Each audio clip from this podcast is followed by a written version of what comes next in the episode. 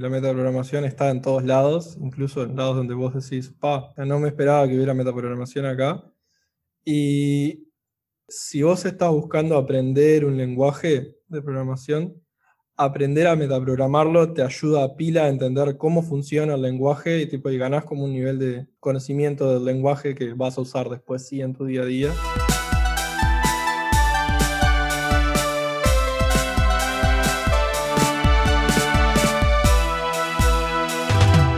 Hola, bienvenidos a otro episodio de Talking Roots. Yo soy Bruno Esori, trabajo en Rootstrap como Rails Developer y hoy conmigo está Juan Manuel Ramallo. Buenas, gracias Bruno, gracias por la invitación. Eh, soy Juan Manuel, me presento, eh, trabajo en Rootstrap como developer, eh, principalmente en Ruby, creo que únicamente en Ruby, pero está, eso es lo que estoy haciendo acá. También nos acompaña Khalil. Khalil, buenas. Buenas, gracias por la invitación. Yo también trabajo acá en, en Rootstrap eh, principalmente como developer de Python, pero Ruby y Python son, son medio parecidos en filosofía y ta, acá estoy. ¿Qué, tenemos para hoy?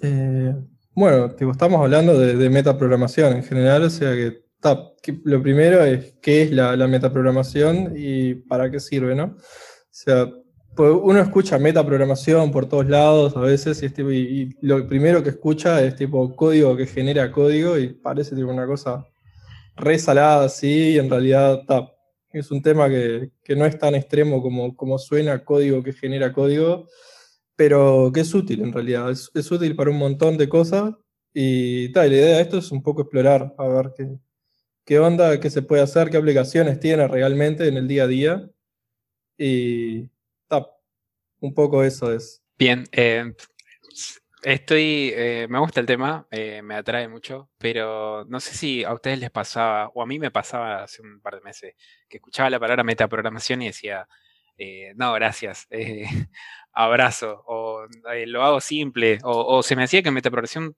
suele ser muy complicado, o difícil de leer incluso, ¿no? no sé si les pasa, ¿les pasa eso? Y es como un cuco que hay ahí, pero en realidad, o sea, tipo, después que, que aprendes metaprogramación, es una técnica más de, programación, es como programación dinámica, que también suena muy complejo, pero es una pavada. Yo entré en el tema de la metaprogramación por, un, por necesidad, básicamente. O sea, era algo que, era muy, muy sencillo hacer con esa herramienta, como dice Khalil, que es una más, y, muy difícil de hacer a mano. Muchos métodos que eran muy parecidos. Me acuerdo que era como un CSV lleno de columnas y pensaba un método para cada columna por razones. Y, bueno, la mejor manera era dinámicamente agarrar el nombre de las columnas y definir método con eso. Muy sencillo la práctica y con Ruby muy, muy, muy fácil y muy, muy legible en ese caso. Pero también es como dice la filosofía de Ruby, ¿no? O sea, al programador se le dan eh, cuchillos afilados, tiene que cuidar, tiene que tener cuidado de no, no cortarse con ellos. No, no, lo había escuchado, pero está buena partimos de, la base que somos todos grandes también, ¿no? O sea, digo, o sea vos tipo, tratás de... Hay cosas que son más fáciles de leer porque están hechas con, con metaprogramación y, o sea, está, es cierto que no, no podés usarlo en todos lados, pero como dice Bruno, en ese caso, por ejemplo, tenés un montón de columnas en un CSV y tenés que acceder por, por nombre, tener un método para cada columna, como que parece lo, lo intuitivo.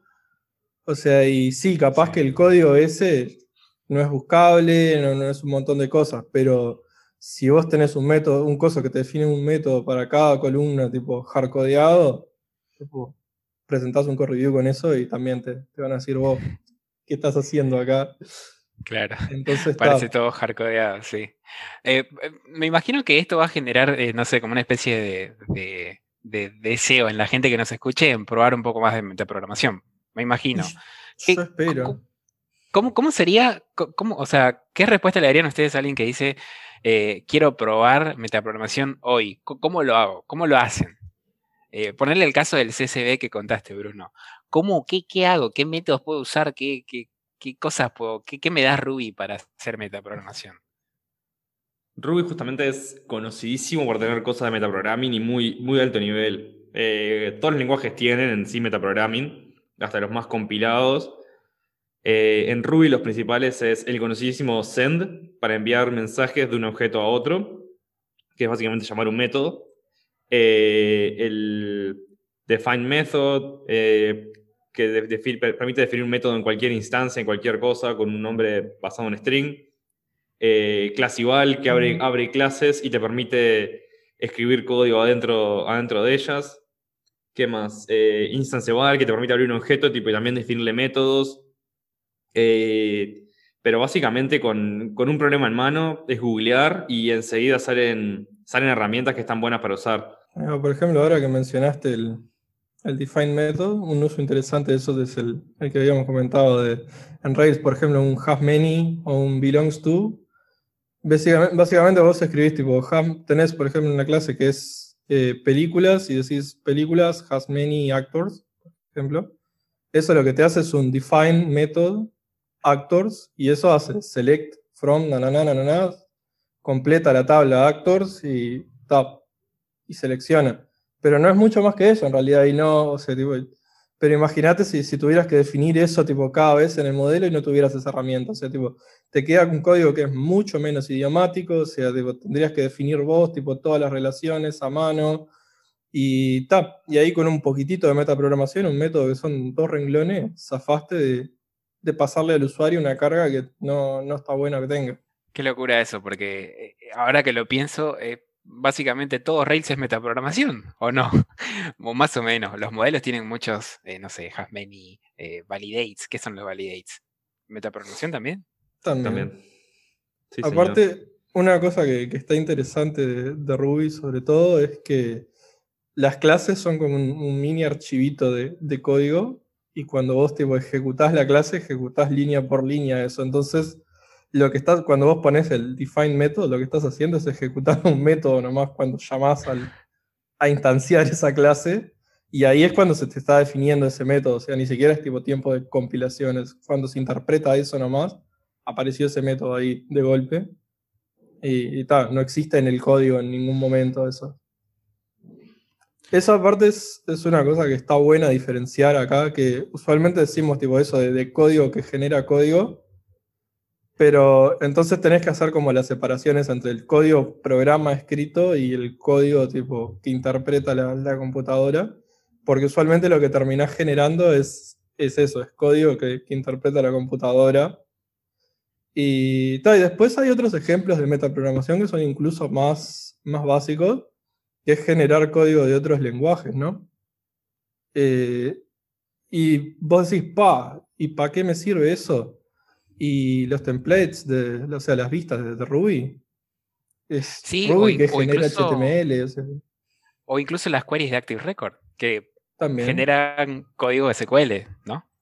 Exactamente, y, y ahí tenés un ejemplo de, de, metaprogramación, de por qué usar metaprogramación, y bueno, porque tengo que interactuar con otra cosa y mis datos son código y mi output es código también.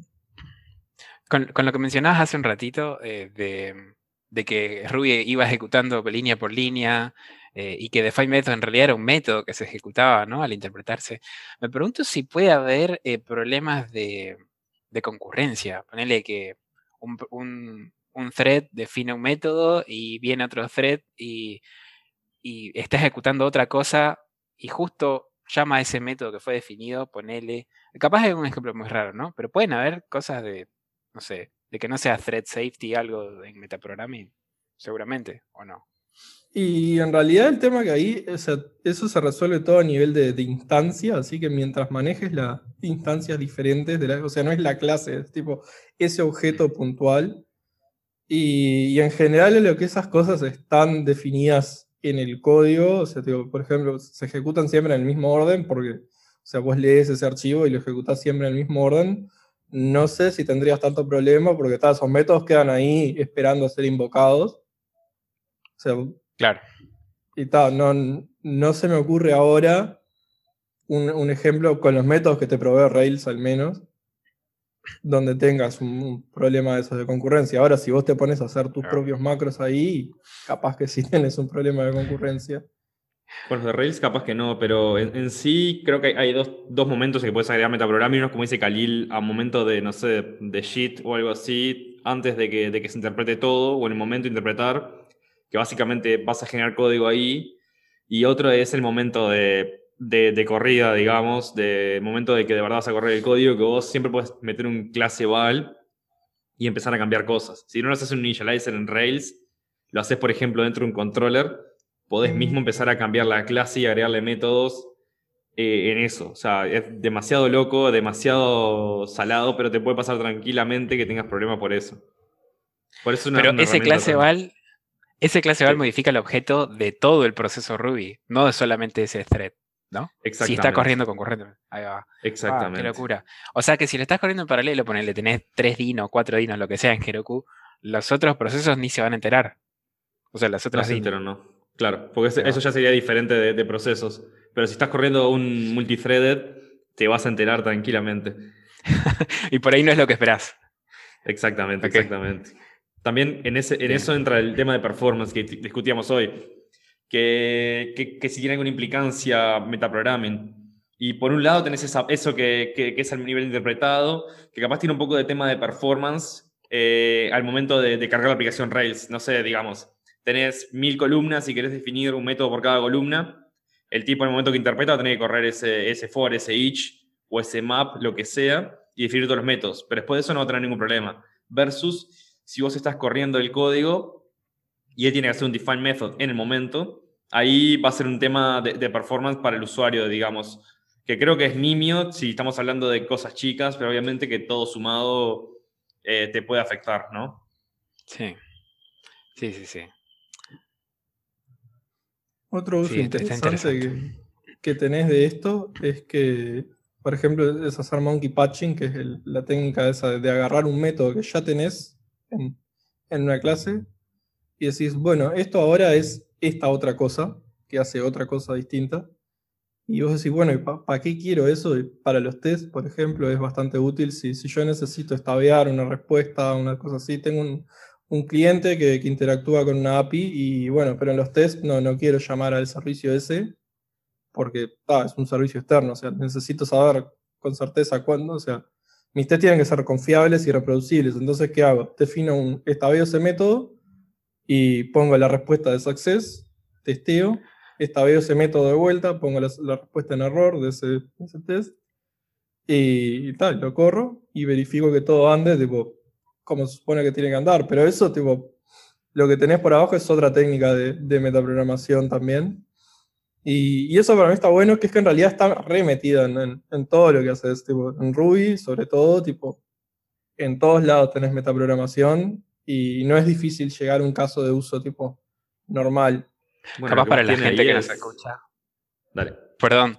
No, estabear fue la palabra que, usó Khalil. No sé si por ahí el que nos escucha no está tan familiarizado, pero es nada más que. Eh, eh, eh, no sé si clonar es la palabra, la traducción correcta. override sería más bien, quizás. Override, ok, sí, override. Me gusta override.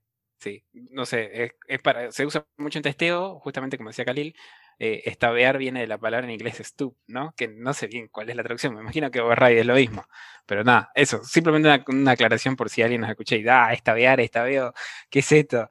Eh, una aclaración ahí. Eh, ¿Qué ibas a decir, Bruno? Perdón.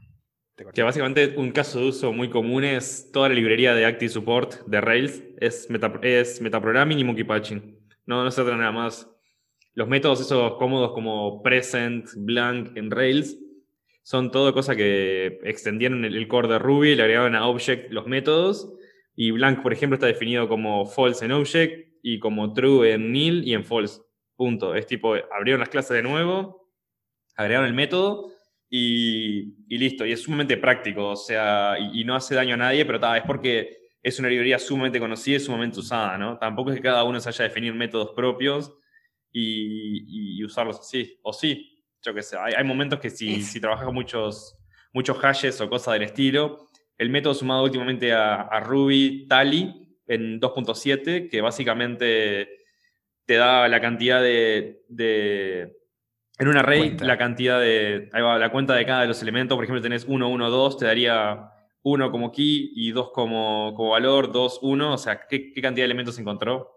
Quedó medio bizarro el ejemplo, pero. Es un group by self. Eh, no, group by. Eh, itself. Itself, algo así, no me acuerdo cómo es la, la Punto traducción, pero hay Sí, una sí, forma sí, punto count, algo así, no estoy seguro. Itself, está itself, está muy lindo el método. ¿Podrías decir que eh, Active Support es el Lodash de Ruby? Esta comparación. qué feo. Me siento atacado, pero sí.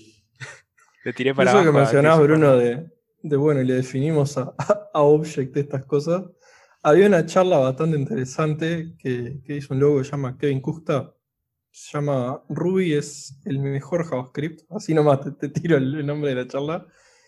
Que no, está bastante buena para introducir a la gente a esto de, de la metaprogramación y cómo se usa y qué, qué efectos positivos y negativos puede tener.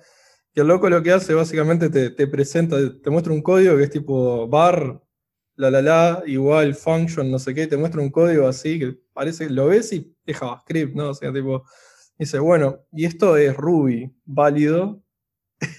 y, ta, y después de ahí te empieza a mostrar todas las cosas que hace con metaprogramación para llegar a que eso sea Ruby válido. Y, y ahí te hace como un paseo por todas estas cosas. O sea, te muestra, por ejemplo, eso, que sea, por ejemplo, vos incluso en, el intérprete estás adentro de una clase y, esa clase podés definirle métodos, podés definirle todos y, está bueno, por ejemplo, eso para propagar cosas que, que vos sabés que vas a usar en todos lados. Eh, Ruby ya tiene, por ejemplo, los enteros, tienen un montón de, de operaciones ya por defecto, pero si vos necesitas alguna medio custom tuya y sabés que la vas a usar con enteros, simplemente, bueno, en tu main de tu código se la definís ahí y quedó. Y ahora los enteros tienen eso y cualquier cosa que herede los enteros tienen eso.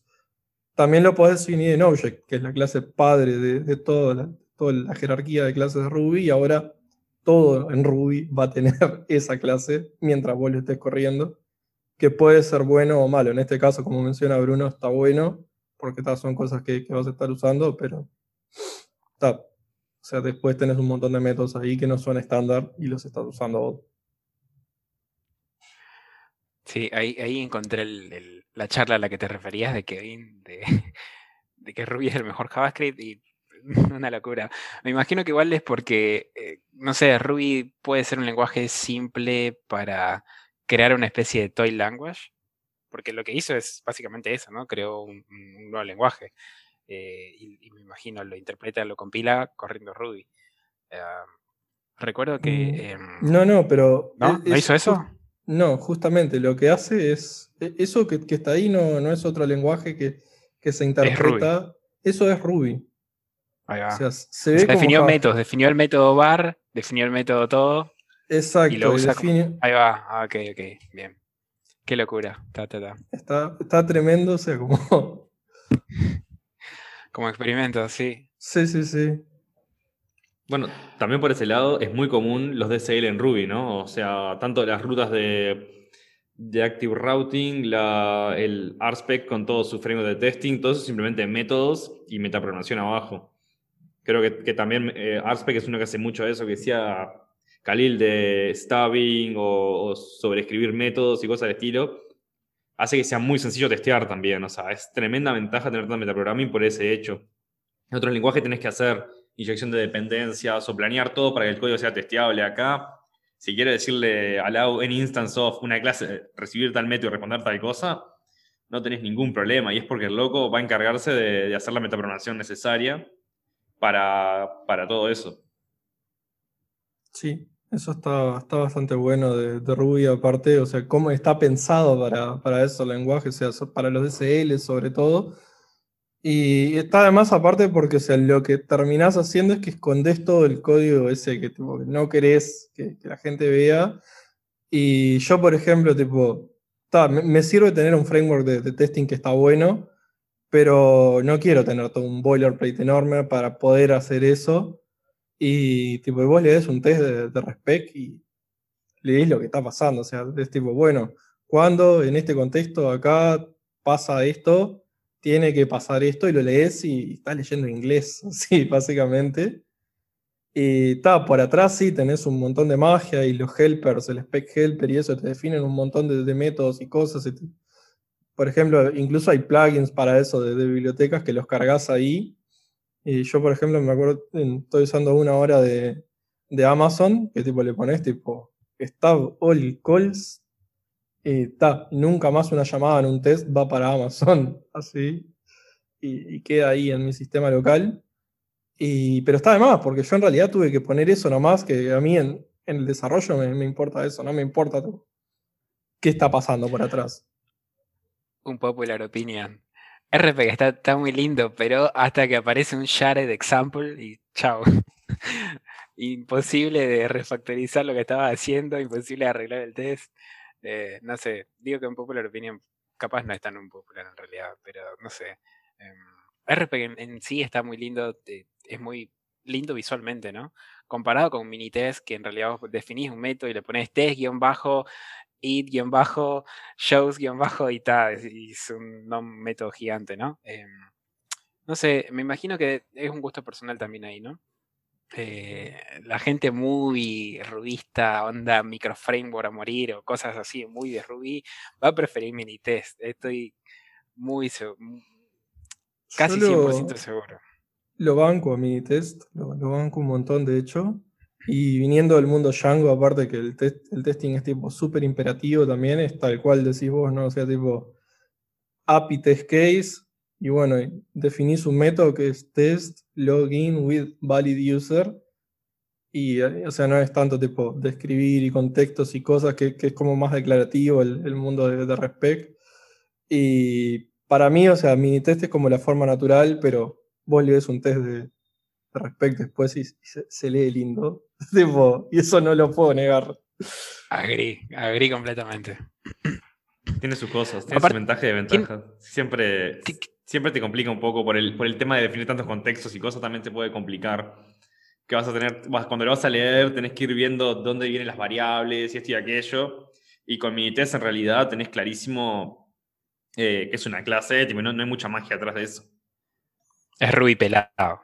Tal cual. Ruby pelado. Claro, entendés porque lo lees el Ruby. No, algo bueno que ahora se me, acordé de RSP que tiene es esto de los predicados. Que si el objeto responde a. Eh, si vos le pasás punto empty en tu... Eh, ¿Cómo es? Eh, si vos le pasás, por ejemplo, have text algo, entonces espera que el objeto responda a has text con pregunta. Entonces vos en tu test puedes usar have text y en tu objeto tenés que definir el has text. O sea, ¿what? Pero está bueno porque hace que el test sea súper legible, digamos, ¿no? Y, es algo que, hoy es, el, el estamos usando en bajo cosito. Qué rica. Eh, el ¿Cuál es bajo algo. Tipo, si vos le decís B-nil, B-success, ah, B-error, también el loco busca por B, le saca el B-bajo y busca por el mismo nombre, pero con signo pregunta. Tal cual. Sí, eso, está bueno. Y me imagino que obviamente hay un poco de metaprogramming por atrás. Porque Mucho. no se me ocurre de otra forma como, claro. Em, Después, por ese lado, había una cosa que tenía Rails antes que, Ahora creo que cayó en desuso porque estaba, era poco performante. Pero el tema, por ejemplo, de que antes podías, tenías un método find by email, find by ID, cosas así. Y eran tipo. ¿Sigue estando más? ¿No está más eso? Creo que lo deprecaron porque, o sea, es, una, es considerado una mala práctica ahora. Oh. Pero ¿Qué es eso, tipo? Porque, o sea, eso eran columnas de, tu base de datos. O sea, ¿por qué, por qué podías buscar? ¿Tenías un método para eso? Básicamente ahí eh, lo que usabas, el, otra técnica de, de metaprogramación de, de, Ruby, que es el method missing. Eh, básicamente cuando vos tenés un objeto llamás a un método que no está, eh, Ruby te levanta una excepción y, te dice, tipo, bueno, este es el método que, que falló. O sea, te, te viene tipo un, símbolo con el nombre de lo que llamaste y una lista con los argumentos. Y bueno, y ahí ya podés hacer todo, ¿no? O sea, digo, básicamente lo que hacía es pasaba el símbolo ese por, por una expresión regular nomás, tipo agarraba el nombre, find by, sabes que lo tenés que sacar, te quedás con, con la columna nomás, y bueno, select coso, ta, ta, ta, define método, y vamos a buscar eso a la base de datos y te lo devuelvo. Ahora es medio un, un, penal, es cierto que es un penal porque vos ponele mandaste un método que en realidad el método no existe Y, debería tirar un error directamente, que tire el error, pero estás penalizando al código porque tiene que pasar por todo ese proceso de, buscar si existe la columna que machea estos argumentos y capaz por eso es que se está deprecando, ¿no? Ahí va. O sea, performance tenía problemas seguro porque tal, es eso, o sea, te agarrás eso, tipo, siempre hacer try catch, por ejemplo, es mucho menos performante que hacer un if else porque, o sea, cuando mandás una excepción, en realidad no, no es que mandás solamente falló el código acá, o sea, usualmente tipo mandás herramientas de debugging para ahí, mandás el traceback, entonces tenés que ver todo el traceback lo que es, lo compilás, lo mandás para arriba, bueno, y ahí tenés otro método que aparte te define un método nuevo ahí, o sea, era como un quilombo, quedaba muy lindo después de escribir, pero pero tenía un montón de magia por atrás y, eso ponerle que vas a la base y capaz que eso te devuelve database error porque en la base de datos no estaba esa columna que vos le dijiste porque tuviste un typo y está. Entiendo. Eh, tengo un ejemplo, si quieren les puedo contar del, proyecto en el que estoy trabajando ahora, en el que usamos metaprogramming. Eh, no sé cómo estamos de tiempo en realidad. Eh, supongo que bien. Eh, el ejemplo en que usamos metaprogramming acá es este, eh, formularios. llegó el requerimiento de que cada, cada landing page iba a tener un formulario específico, ¿no? Y lo cierto es que todos los formularios son muy iguales, ¿no? Hay muy pequeñas diferencias entre el uno y el otro. Pero lo que, lo que usamos metaprogramación fue para crear un form object que que está, que está alimentado por una tabla en la base de datos, o dos tablas en la base de datos, formularios que tienen muchos fields, digamos, ¿no? Y usábamos los fields en la base de datos para crear accessors en el form object, para crear validaciones en el form object y para asignarle los valores por defecto en el form object. Y después, obviamente, con, con Simple Form, con una gema para armar formularios, eh, le pasábamos el listado de, todas las, de todos los fields en la base de datos y nos lo armaba. Pero usamos metaprogramación justamente para definir los accesos en el form object y las validaciones, ¿no? Que por ahí, si era un field específico, iba a tener una, validación particular o... Mm, no, no me acuerdo qué más. Pero ese fue un caso en el que usamos metaprogramación. Y creo que es el único. O, no, o en, el proyecto ese, ¿no? O no sé si hay otro. Capaz hay otro, pero ese fue como el más... El que está básicamente basado en metaprogramación, digamos, ¿no? Eh, me imagino que es como deben funcionar la mayoría de los form builders, como, no sé, HubSpot o la gente que hace marketing, ¿no? Eh, lo, alimentan de la base de datos y en memoria van creando el objeto según, según tenga la base de datos, digamos, ¿no? ¿no? estoy seguro. Pero me imagino que es así más o menos como a la mano. Em, ese fue un ejemplo eh, que estuvimos, que vimos en realidad hace un tiempo. Aparte después te queda, te queda re lindo para cuando armás el form, el, de verdad, o sea, el que le mostrás al cliente es una lista nomás y después supongo que le pasás algún como símbolo los validadores custom, una cosa así, una cosa así, en caso de que te, te queda re idiomático. Eso también está bueno, o sea, vos podés usar eso y en los métodos que definen eso por atrás, podés usarlos para, para, para yo qué sé, hacer que la, gente que usa eso después siga buenas prácticas de, de programación incluso eso yo, yo, había visto una charla, tipo que está, es en otro lenguaje que es similar a, Ruby, que es Elixir, sobre una mina que, que, trabajaba haciendo structs para bases de datos y decía, bueno, pero hay cosas que se repiten mucho, entonces, por ejemplo, si quieres definir un campo, tenías que definirlo en tres, cuatro lados, porque tenías el nombre del campo que en la columna, después si tenía un valor por defecto, si era obligatorio o no. Y era como muy error prone, que es más o menos lo mismo que te pasa a vos en, un formulario, de ese estilo. Y, decía, bueno, pero yo les creo esta sintaxis así, que con una línea lo definen y si no le pasan un valor por defecto, eh, cuando traten de crear el formulario ese, se va a romper y les va a tirar una excepción de me tenés que pasar un valor acá porque es requerido.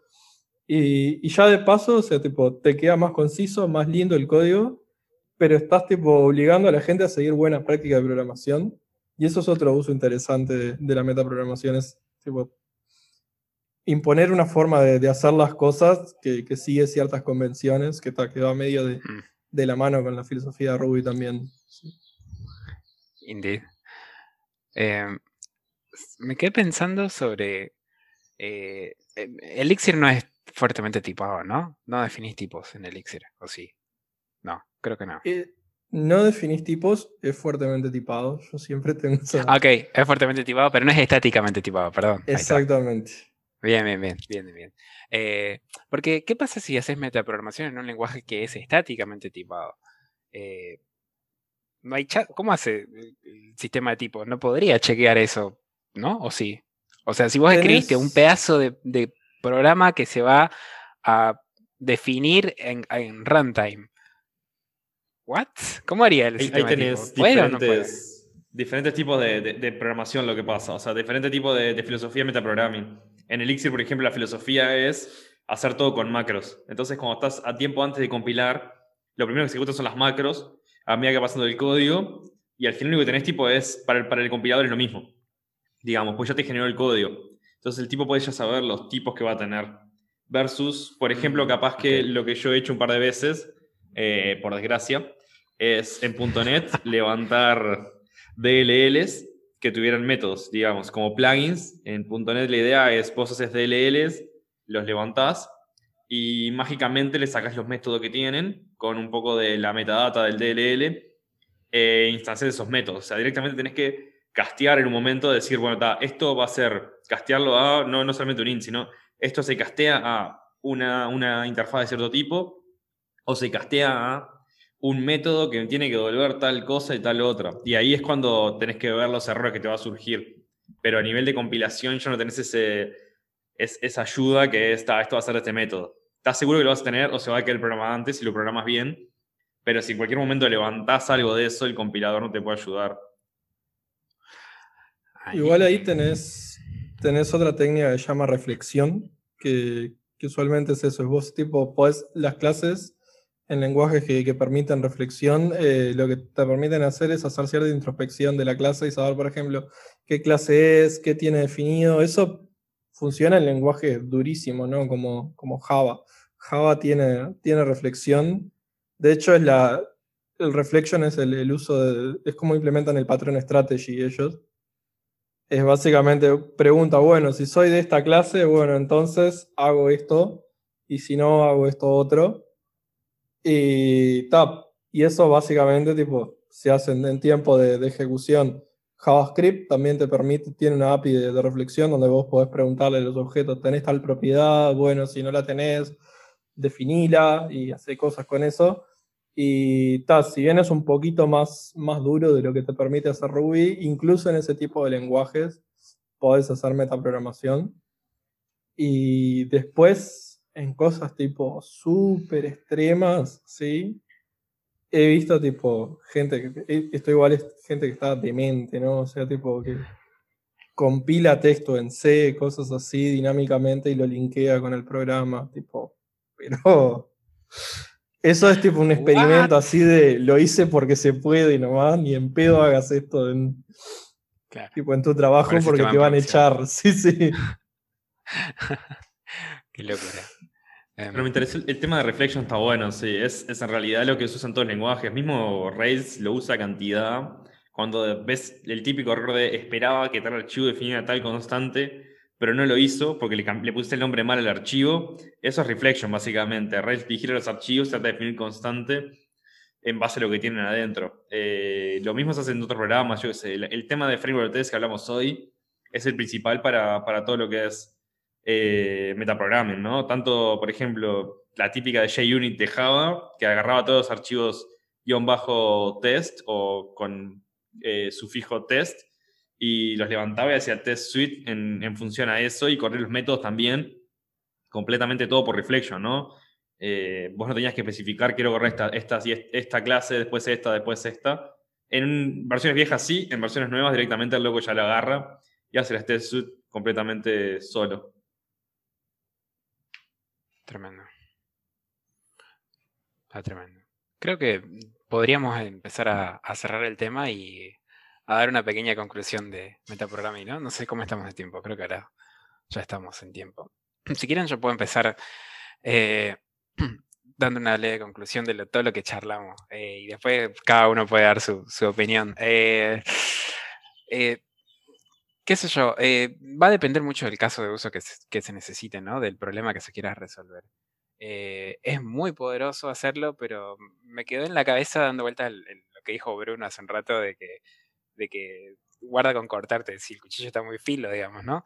Eh, ah, nada, em, creo que los casos de uso hoy en día más bien deben estar muy desarrollados, cosa de que si ves un problema que se relaciona a uno de los casos de usos comunes, metele metaprogramación porque seguro te va a ir bien, porque, porque ya lo hizo, lo hicieron mil personas antes que vos, entonces golazo, va a andar bien.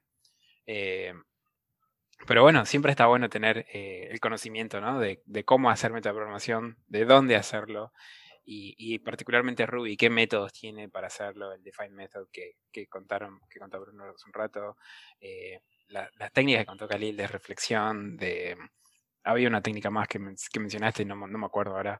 Monkey Patching. Bueno, Monkey Patching sí, eh, y había una más que ahora no me acuerdo, pero la voy a tener que estudiar después. Eh, así que creo que esa sería mi leve conclusión sobre metaprogramming. No sé qué opinan ustedes. Para mí, primero lo, es eso, que la metaprogramación está en todos lados, incluso en lados donde vos decís, pa, o sea, no me esperaba que hubiera metaprogramación acá. Y a mí una cosa que, me quedó en general, o sea, y esto no, no es solo para Ruby, pero para Ruby aplica, es que si vos estás buscando aprender un lenguaje de programación, aprender a metaprogramarlo te ayuda a pila a entender cómo funciona el lenguaje y, tipo, y ganás como un nivel de, de competencia que está bastante interesante. Así que incluso si vos no lo usás en el día a día, vale la pena saber que eso existe, saber que se puede hacer, porque tío, ganás tipo conocimiento del lenguaje que vas a usar después sí en tu día a día. Eh, para eso quiero citar un tipo que no me acuerdo cómo se llama ahora, pero viene de un lenguaje de, de programación también que es súper metaprogramable, que es Clojure, que viene de Lisp, descendiente de Lisp y esas cosas. Lisp también es un lenguaje súper metaprogramable porque básicamente todo el lenguaje está escrito en términos de, Lisp, entonces puedes extender Lisp haciendo más Lisp. Y lo que decía este también tiene como macros con, con el, como Elixir, decía, bueno, tipo, la primera regla del club de los macros es no, no escribas macros. O sea, sabe que existen, sabe cómo funcionan, pero no lo hagas y, tal, es eso, o sea, tipo, no, no uses metaprogramación para todo porque te va a ir mal a vos y a la gente que trabaja con vos, pero sabe que existe y usa lo que aprendiste de metaprogramación para programar en tu día a día y eso sí va a estar bueno. Hay un libro de metaprogramación de Ruby también que está, está ahí, está bastante bueno, tiene varias ediciones, o sea que se puede incluso arrancar por ahí. Y tal, y contenido de charlas y eso hay infinito también. Estoy más que de acuerdo, sobre todo con la parte de, tratar de no, hacerlo directamente. O sea, si hay una, solución en código que es mejor, toda la vida. Si no, si él, es eh, muy metaprogramable, como que es todo igual, métodos, dinámico, etcétera, etcétera. O directamente que solamente se puede hacer con metaprogramming, como el find by, digamos, que en realidad estaba de otra manera, pero, pero bueno, eh, está bueno también seguir ciertas prácticas, ciertas aclaraciones. Generalmente se le pone mucho comentario, que si bien es una mala práctica el resto del código, en metaprogramming es muy buena. Ponerle, por ejemplo, si es un define method, ver cómo hacer un, al lado en comentario, he visto mucho, cómo quedaría el método una vez que está hecho. Digamos, una vez que el código se ejecutó, mostraron la manera Ruby cómo quedaría bien, para que quien busque no, no tenga que, empezar a, ver qué, qué define acá, o por ejemplo, está instance variable set, y mil cosas así que en realidad capaz que estás haciendo algo bastante más sencillo de lo que parece y la, siguiente persona no poder entenderlo. Pero definitivamente tratar de, no hacerlo hasta que sea el momento y si ese momento te vas a dar cuenta y buscar en, en Google mucho, muchos de esos métodos mágicos de Ruby que, que permiten hacerlo. Excelente. Muchas gracias. Gracias por estar acá, gracias por el tiempo. Eh, y gracias por escuchar. Espero que nos veamos, nos escuchemos en realidad en una próxima edición de Talking Roots. Y nada, que tengan buen fin de semana. Buen fin de, gracias por tenernos. Muchas gracias por la invitación.